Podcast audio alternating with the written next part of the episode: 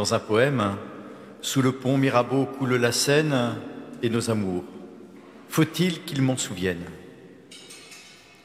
On aimerait retenir la beauté, mais elle file comme un rêve, après avoir brûlé un instant notre cœur d'une nostalgie pleine d'espérance. Comment retrouver la beauté perdue? Comment faire demeurer la beauté qui porte en elle la promesse fugace de l'immortalité? La cathédrale Notre-Dame de Paris a connu, à l'image de l'histoire des hommes, tant de drames et de gloire, de destruction et de construction. Elle est, comme l'Église, toujours à réformer. Elle ne peut tenir qu'en se rénovant sans cesse dans une fidélité plus grande à son Maître et Seigneur. Parce qu'elle a souffert, parce qu'elle a été associée à la passion, Notre-Dame est capable de compassion. Elle est le refuge des pécheurs, rempli de l'Esprit consolateur. Je remercie Monseigneur Bruguès d'achever ces belles conférences de carême par la contemplation de celle qui demeure pour les siècles la mère de miséricorde et la porte du ciel.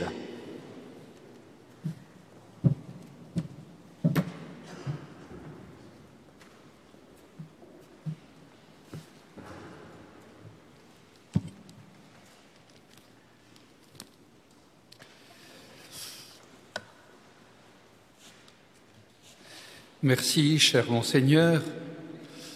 Amis qui nous rejoignez par la voie de la radio ou de la télévision, vous tous ici présents, en l'église de Saint-Germain-l'Auxerrois à Paris.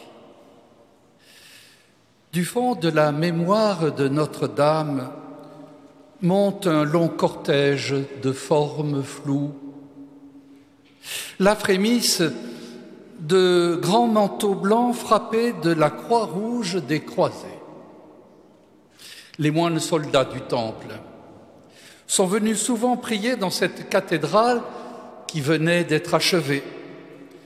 Leur ferveur ne faisait pas de doute, pas plus que leur richesse, car ils avaient la faiblesse de servir de banque au roi. Or le roi avait besoin d'argent. Il décida donc de reprendre les cordons de la bourse, choix habile, on n'a jamais beaucoup aimé les banquiers.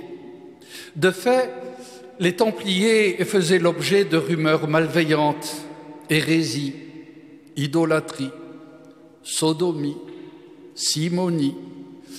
Les griefs à l'encontre du clergé ne varient guère à travers les siècles. Il suffisait de les transformer en accusations formelles. 231 dépositions furent ainsi recueillies sur 60 mètres de parchemin que j'ai pu consulter lorsque je dirigeais les archives du Vatican. Choix injuste.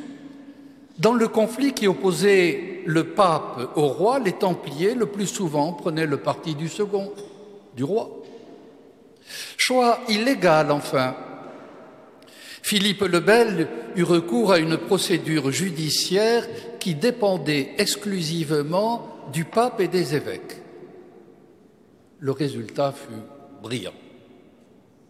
Les caisses de l'État se trouvèrent renflouées sans grands frais.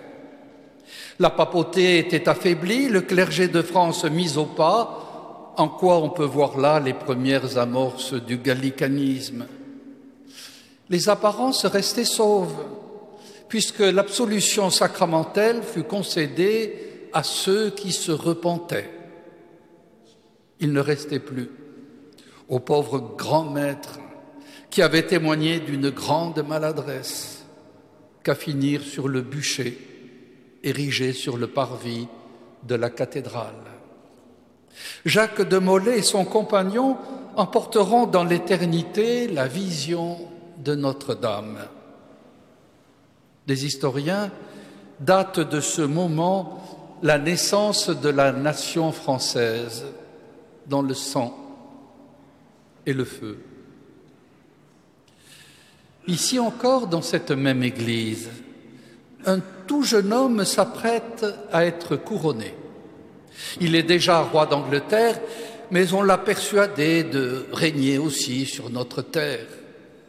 Il fallait répliquer à l'aventure singulière d'une jeune fille venue de la campagne lorraine et qui avait redonné espoir à la nation, galvanisé les troupes et conduit à Reims pour y recevoir la couronne légitime, le petit roi de Bourges.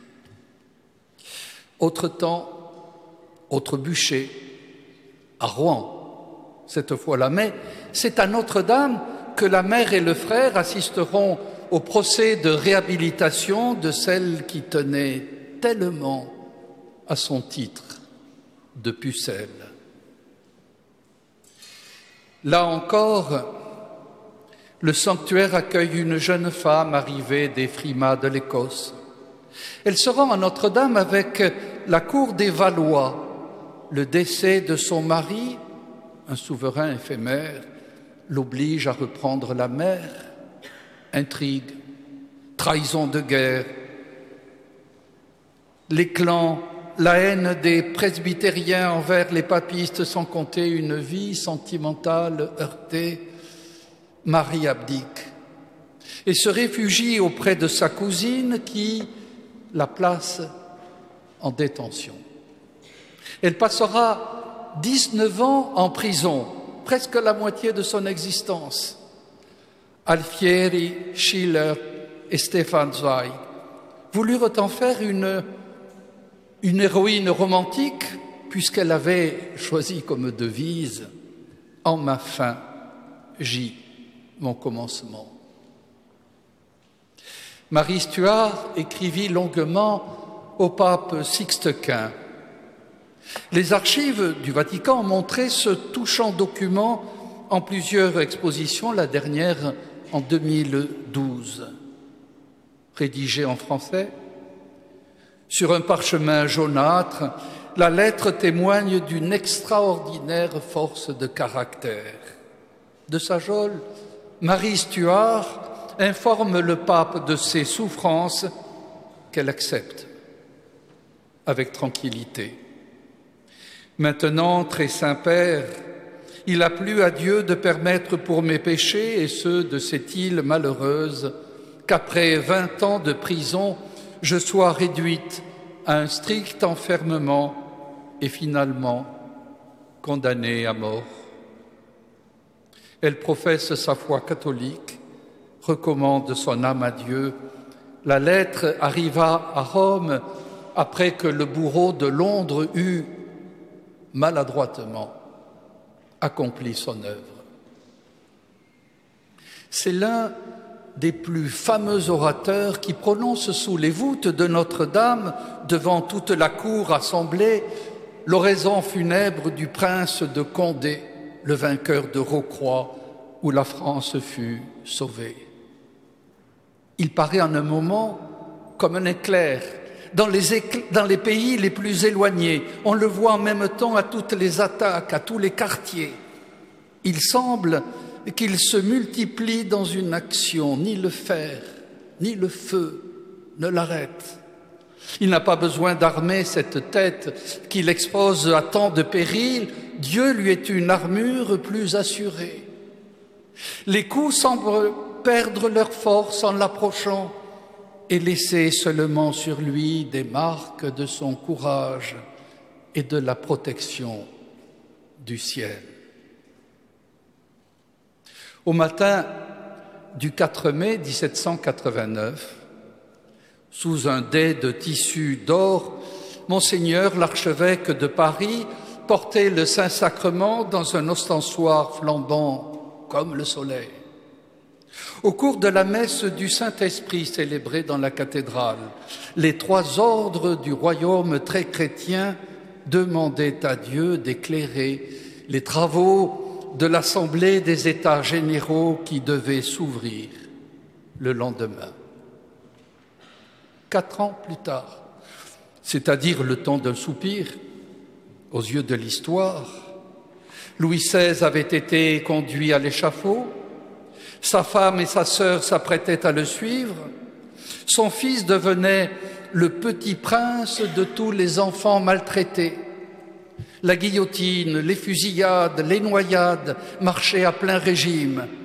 La monarchie était abolie, la République instaurée, le droit changé de fond en comble, la patrie proclamée en danger, la Vendée dévastée, la foi chrétienne déclarée hors la loi et ses prêtres, ses religieux et ses fidèles persécutés.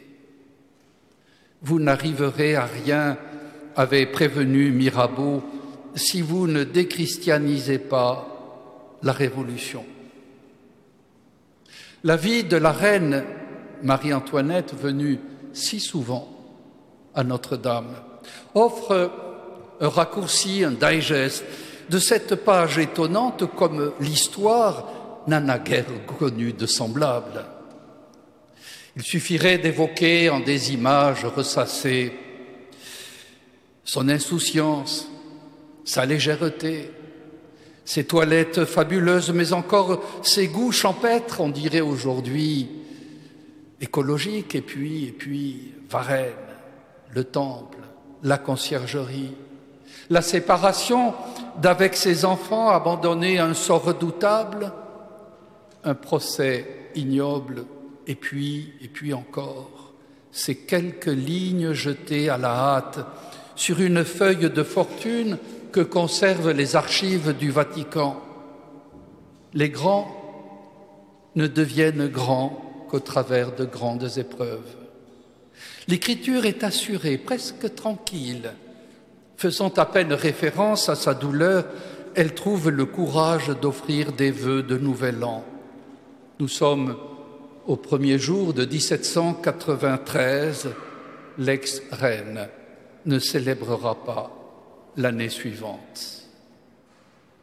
La sainte fureur contre la royauté et le christianisme jeta à terre les statues des rois de Juda confondus avec les souverains de France. Il n'en resta qu'une, celle d'Adam, comme si l'histoire devait retourner à ses origines. Le sanctuaire fut souillé par des cultes déraisonnables, puis changé en magasin de vivres, sans flèches, égalité oblige, sans clocheton, les fenêtres béantes, colonnettes et gargouilles brisées, portails vides de figures, les sculptures épargnées, démantelées, ébranlantes. C'est une église dévastée, mutilée, qui est rendue au culte.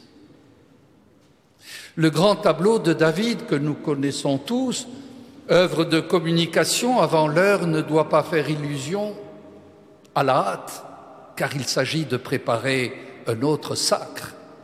L'avènement de l'Empire, on s'efforce de cacher les plaies ici en accrochant des tapisseries et là en construisant des tribunes éphémères. Tout cela ne fait qu'ajouter de nouvelles dégradations à la ruine. La cathédrale de Paris n'avait pas eu souvent l'occasion d'accueillir un pape. Pie VII, quelque peu contraint, il est vrai, avait accompli le voyage de Rome. Il retournera une seconde fois en France, cette fois-là comme prisonnier, jusqu'à ce que la tiare finisse par échapper au cerf de l'aigle. En 1830, alors que les révolutions ont ouvert de nouvelles plaies, on se demande si Notre-Dame doit être réparée ou démolie. Victor Hugo et Viollet-le-Duc, chacun à sa manière, lui épargneront une mort certaine.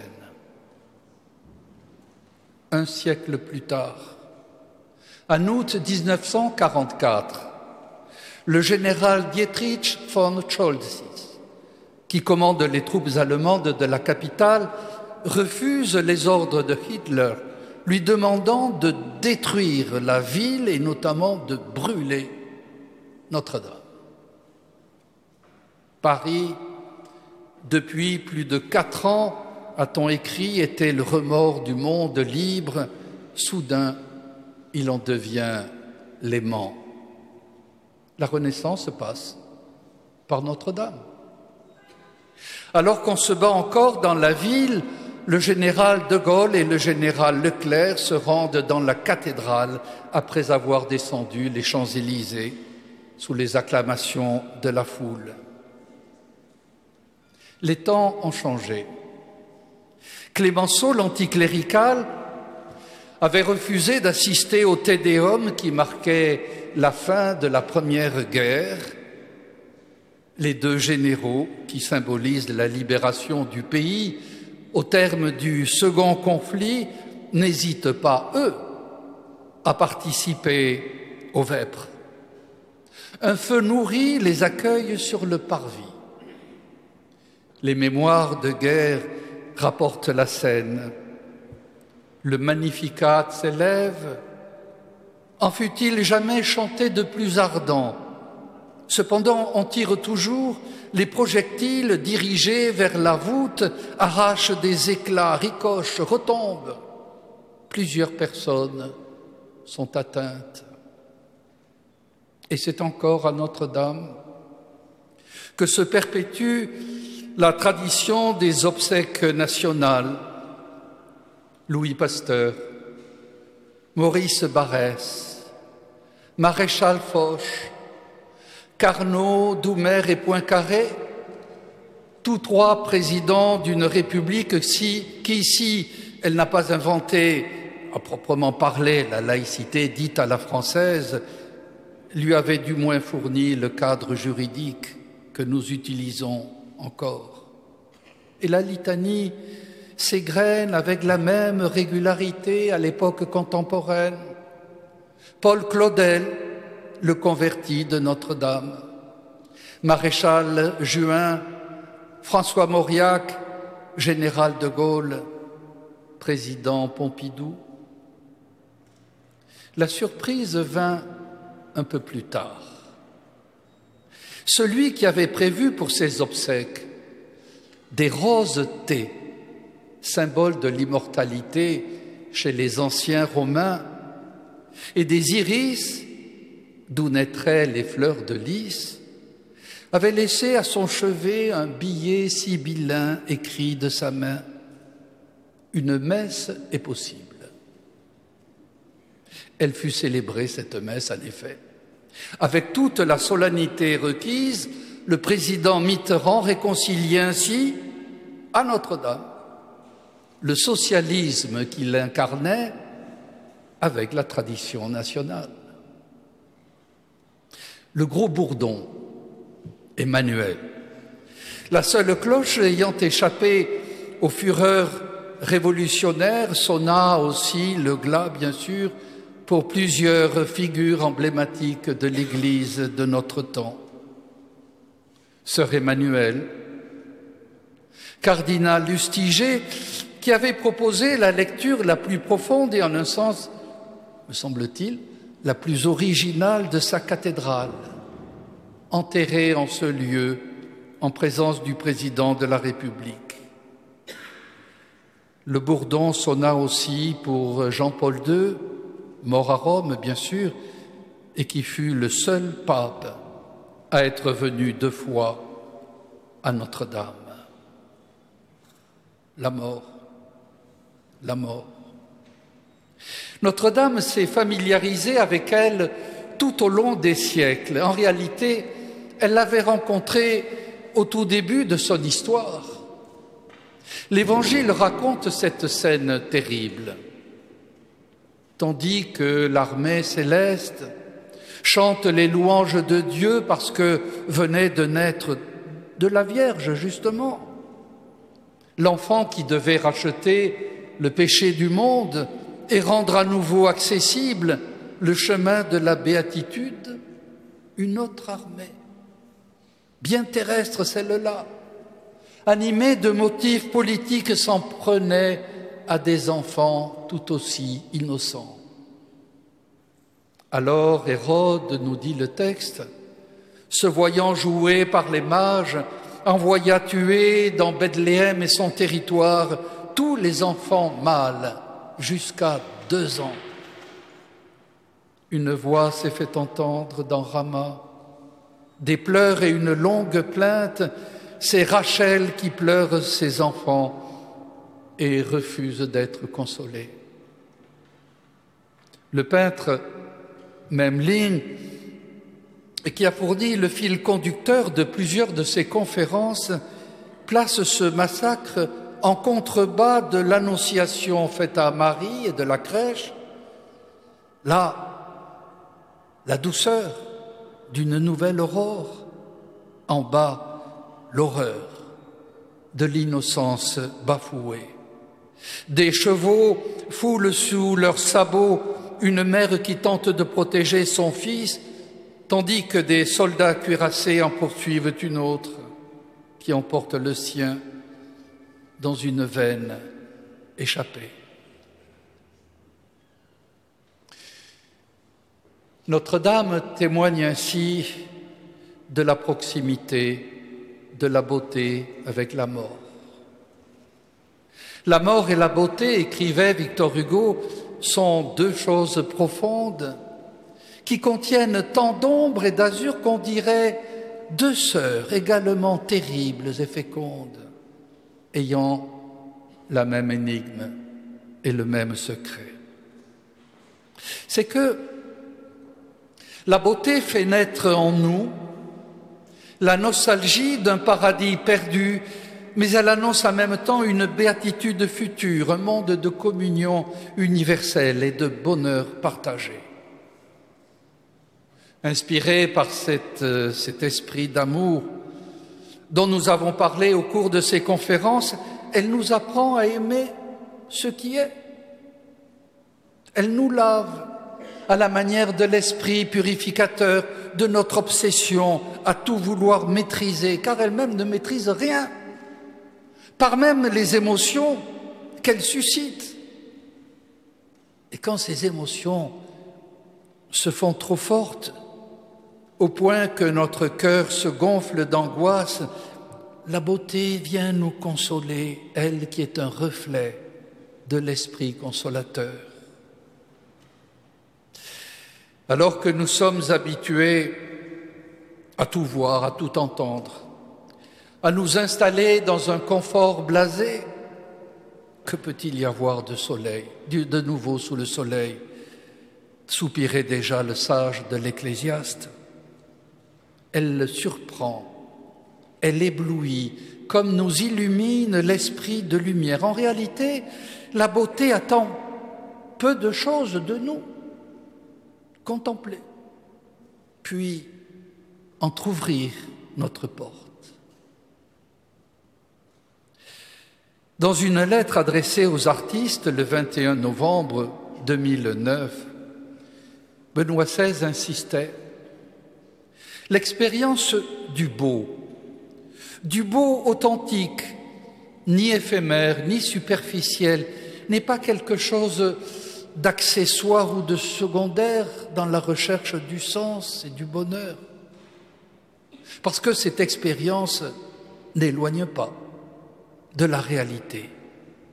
Une fonction essentielle de la vraie beauté déjà indiquée par Platon et de donner à l'homme une secousse, une secousse salutaire qui le fait sortir de lui-même, l'arrache à la résignation, à l'arrangement du quotidien, le fait souffrir aussi, comme un dard qui le blesse, mais qui le réveille.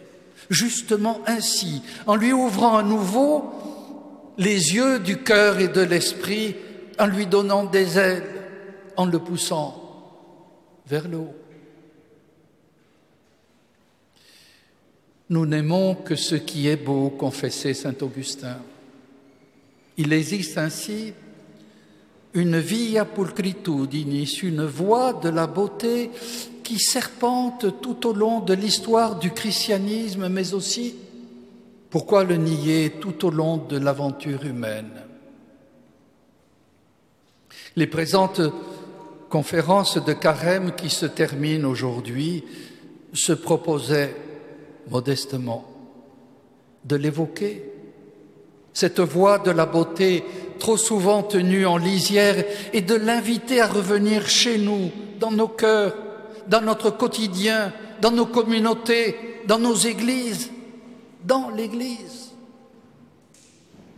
On ne peut se passer de beauté. Paul Valéry a décoché ce trait de génie. Le beau, c'est ce qui désespère. Il ne désespère pas à force de, larmes, de tristesse ou, de mélancolie. la beauté n'est pas nécessairement romantique. Il nous désespère parce qu'il nous conduit au-delà de notre attente limitée, forcément limitée, un monde qui serait capable de forger par lui-même la perfection. Il transfigure toute chose et convertit. Par exemple, la douleur en douceur, comme chez Schubert, ou la frivolité en grâce, comme chez Rameau ou Satie. Ce faisant, la beauté ici, à Notre-Dame, joue le rôle de pierre d'attente. Les pères de l'Église évoqueraient à ce sujet une préparation évangélica, c'est-à-dire une mise au diapason du cœur humain de la bonne nouvelle qui est annoncée. La beauté ouvre au mystère de l'espérance pour tous. L'encyclique Spe Salvi rappelait que s'il y avait eu des conversions dans les couches aristocratiques et cultivées, la première épître aux Corinthiens montrait qu'une bonne part des premiers chrétiens appartenaient aux couches sociales basses et précisément pour cela étaient disposés à faire l'expérience de la nouvelle espérance. En réalité, il en fut ainsi tout au long des siècles. Il ne faudrait pas que les pages brièvement arrachées à nos livres d'histoire, comme nous venons de le faire, laisse croire que Notre-Dame a été le temple des seuls grands. Elle a d'abord été, et elle reste aujourd'hui, l'église du peuple, de tout le peuple.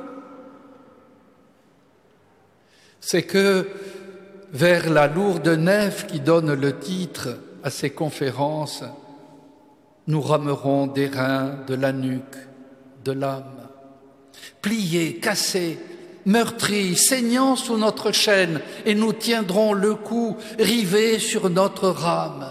Forçat, fils de Forçat, aux deux rives de Seine, galérien couché au pied de Notre-Dame. On reconnaît bien là la musique de Peggy. Notre-Dame, que de titres décernés refuge des pécheurs. Que de misères confessées, que de pleurs versés qui n'ont laissé aucune trace dans l'histoire. Que de changements de vie, que de conversions. Parfois, tous nos sens s'ouvrent sur le monde comme autant de blessures béantes laissées échapper un auteur contemporain, tandis que, au long des jours, la mer accueille sans se lasser de semblables lamentations pour les transmettre à son Fils. Elle est ce visage attentif qui se penche sur nos misères. Akana n'avait-elle pas vu, seule parmi tous les convives, que, que le vin venait à manquer et que la noce menaçait de s'éteindre dans la tristesse Sans vin, pas de fête. Sans fête, pas de joie. Sans joie, pas d'amour. Tout ce qu'il vous dira de faire, faites-le, dit-elle aux serviteurs de l'époque et à tous ceux qui, à travers les siècles, mettent leur foi en elle. Notre-Dame, santé des malades, implorez à chaque épidémie, au temps de la peste noire, au milieu du XIVe siècle, 500 personnes trépassent chaque jour à l'hôtel-Dieu qui voisin de la cathédrale, en représente la figure caritative. À chaque siècle, la peste réclame son tribut. 25 000 morts pour la seule année 1562. Et puis ce sera le choléra au XIXe siècle. Chaque fois, on réclame la bénédiction divine afin de, selon la prière prévue spécialement pour ce temps d'épreuve, afin de remédier aux longueurs des âmes et des corps. Les épidémies changent et se renouvellent. Mais la peur qu'elles inspirent reste la même, nous le voyons bien en ces temps de coronavirus. Les lumières du moment, ou qui se prétendent telles, ont estimé que les progrès de la médecine dispensaient les croyants réunis en assemblée de prière de se tourner vers les saints protecteurs.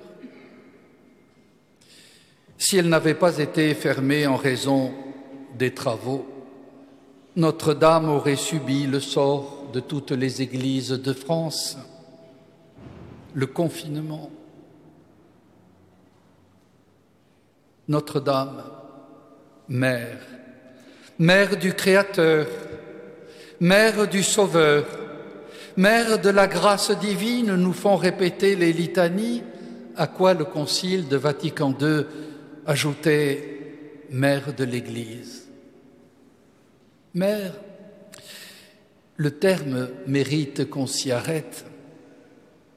Dans un bourg de mon diocèse, frappé de déchristianisation depuis longtemps, il n'y avait pas eu de confirmation depuis plus de 25 ans, six adolescents, sortis d'on ne sait où, avaient créé une école de prière. Leur évêque voulait évidemment les connaître. Ce fut une des plus belles soirées au cours de laquelle les questions fusaient de part et d'autre. Pour vous, demanda l'un d'eux, qu'est-ce que l'Église? Les mots venaient de même forcément approximatif.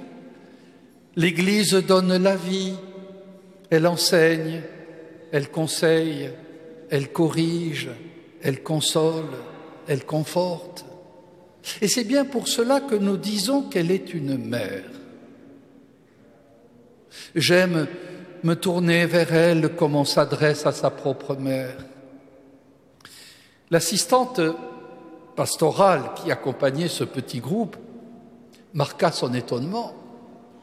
Une mère, ne croyez-vous pas que c'est là un vocabulaire désuet? Nous, nous ne l'employons plus. Pour comprendre une telle réaction, il faudrait avancer, bien sûr, les incertitudes et les bouleversements qui affectent de nos jours paternité et maternité, les querelles du genre. Il faudrait encore y voir une réaction contre un risque supposé d'infantilisation des croyants, contre une mentalité de, de suivisme. Mais la source est à rechercher plus loin, jusque dans les murs. Si vous aviez connu Notre-Dame à ses origines, vous auriez compris que les architectes avaient prévu pour elle une échelle qui la faisait émerger à peine des toits voisins à la manière dont une poule couve maternellement ses petits de ses ailes. Le bâtiment n'était jamais isolé. La Renaissance et la période baroque se sont employés à rénover le tissu urbain médiéval en changeant les perspectives. La cathédrale, désormais bien dégagée, devait dominer la place, elle-même aménagée de manière spectaculaire. Les raisons de ce processus se trouvent dans une nouvelle conception de l'architecture de l'urbanisme hérité de l'encyclopédie des Lumières et connu sous le nom d'art autonome. Il s'agissait, il s'agit encore aujourd'hui, de définir un modèle de style et de rejeter tout ce qui autour de lui pourrait apparaître comme impur, déplacé. À Reims, à Amiens, à Metz, à Paris, où la destruction de l'environnement a été systématique, de grands espaces vides permettent de bien voir des façades désormais sans échelle et privées de leur signification symbolique. L'Église devient un monument qu'il faut pouvoir détailler sous tous ses aspects et non plus cette maison où les enfants de Dieu se rassemblent sous la protection d'une mère qui implore pour eux les bénédictions du ciel. L'alerte a été lancée depuis longtemps. En 1942, un article déplorait la taille de certains parvis. Je le cite, les cathédrales étaient faites pour être vues dans un cadre que l'on a détruit, dans un milieu qui n'est plus. C'est de tous côtés l'insensé le plus parfait. Isoler un édifice sans se soucier des principes qui ont présidé à sa création, c'est à la fois violer l'histoire, violer la volonté des architectes médiévaux, violer l'esthétique, et j'ajouterai pour ma part, violer la symbolique chrétienne. Le goût contre le sens. L'histoire contre l'origine, le monument au détriment de la porte du ciel. Dans quelque temps, la cathédrale de Paris sera enfin ouverte. Notre-Dame des douleurs, dont les complaintes occupaient la première de ses conférences de carême, redeviendra Notre-Dame des ferveurs, titre de ce dernier entretien. Attiré par sa beauté, on y viendra admirer une œuvre d'art ou saluer quelques hauts faits du pays. Nulle part ailleurs, sauf, sauf peut-être à Rome, on ne trouve de temple si riche de mémoire nationale. Mais l'essentiel sera bien ailleurs. La cathédrale est d'abord une église, c'est-à-dire le lieu de prière et d'adoration pour une communauté unique, le corps mystique du Christ. Elle a été voulue telle par ses fondateurs évêques. Elle est restée malgré les traverses de l'histoire, grâce à la fidélité du peuple chrétien, et elle poursuivra demain sa divine mission jusqu'à ce que la Providence lui fixe, à elle comme à toute chose sur terre, un terme, sa divine mission. L'évangile de ce dimanche rapporte l'entrée remarquée de Jésus à Jérusalem. On l'a dit triomphale, cette entrée. En réalité, le texte ne rapporte que l'enthousiasme des disciples qui, louer Dieu à pleine voix pour tous les miracles qu'ils avaient vus. La joie des croyants a toujours irrité, mais faites-les taire, s'exclamaient les sceptiques de l'époque. Et la réponse du Maître illustre le propos de toutes ces conférences. Je vous le dis, si eux se taisent, les pierres crieront. Telle est donc la mission de notre cathédrale, la mission de toutes nos églises de pierre, crier la gloire de Dieu. La cathédrale est dédiée à la Mère de Dieu. Une hymne vieille de plus de mille ans salue en elle l'étoile du matin La vie est comme un voyage sur la mer de l'histoire. Nous y affrontons l'obscurité et la tempête. Aussi, scrutons-nous les astres pour qu'ils nous indiquent la route à suivre. Marie est l'étoile de l'espérance. Par son oui, elle a ouvert à Dieu lui-même la porte de notre monde et elle se tient présente au milieu de ses enfants comme une mère. Elle les prend par la main et leur enseigne à aimer et à croire que la verte espérance finit par triompher de toute lassitude, de toute incertitude, de la crainte tenace, de l'anéantissement.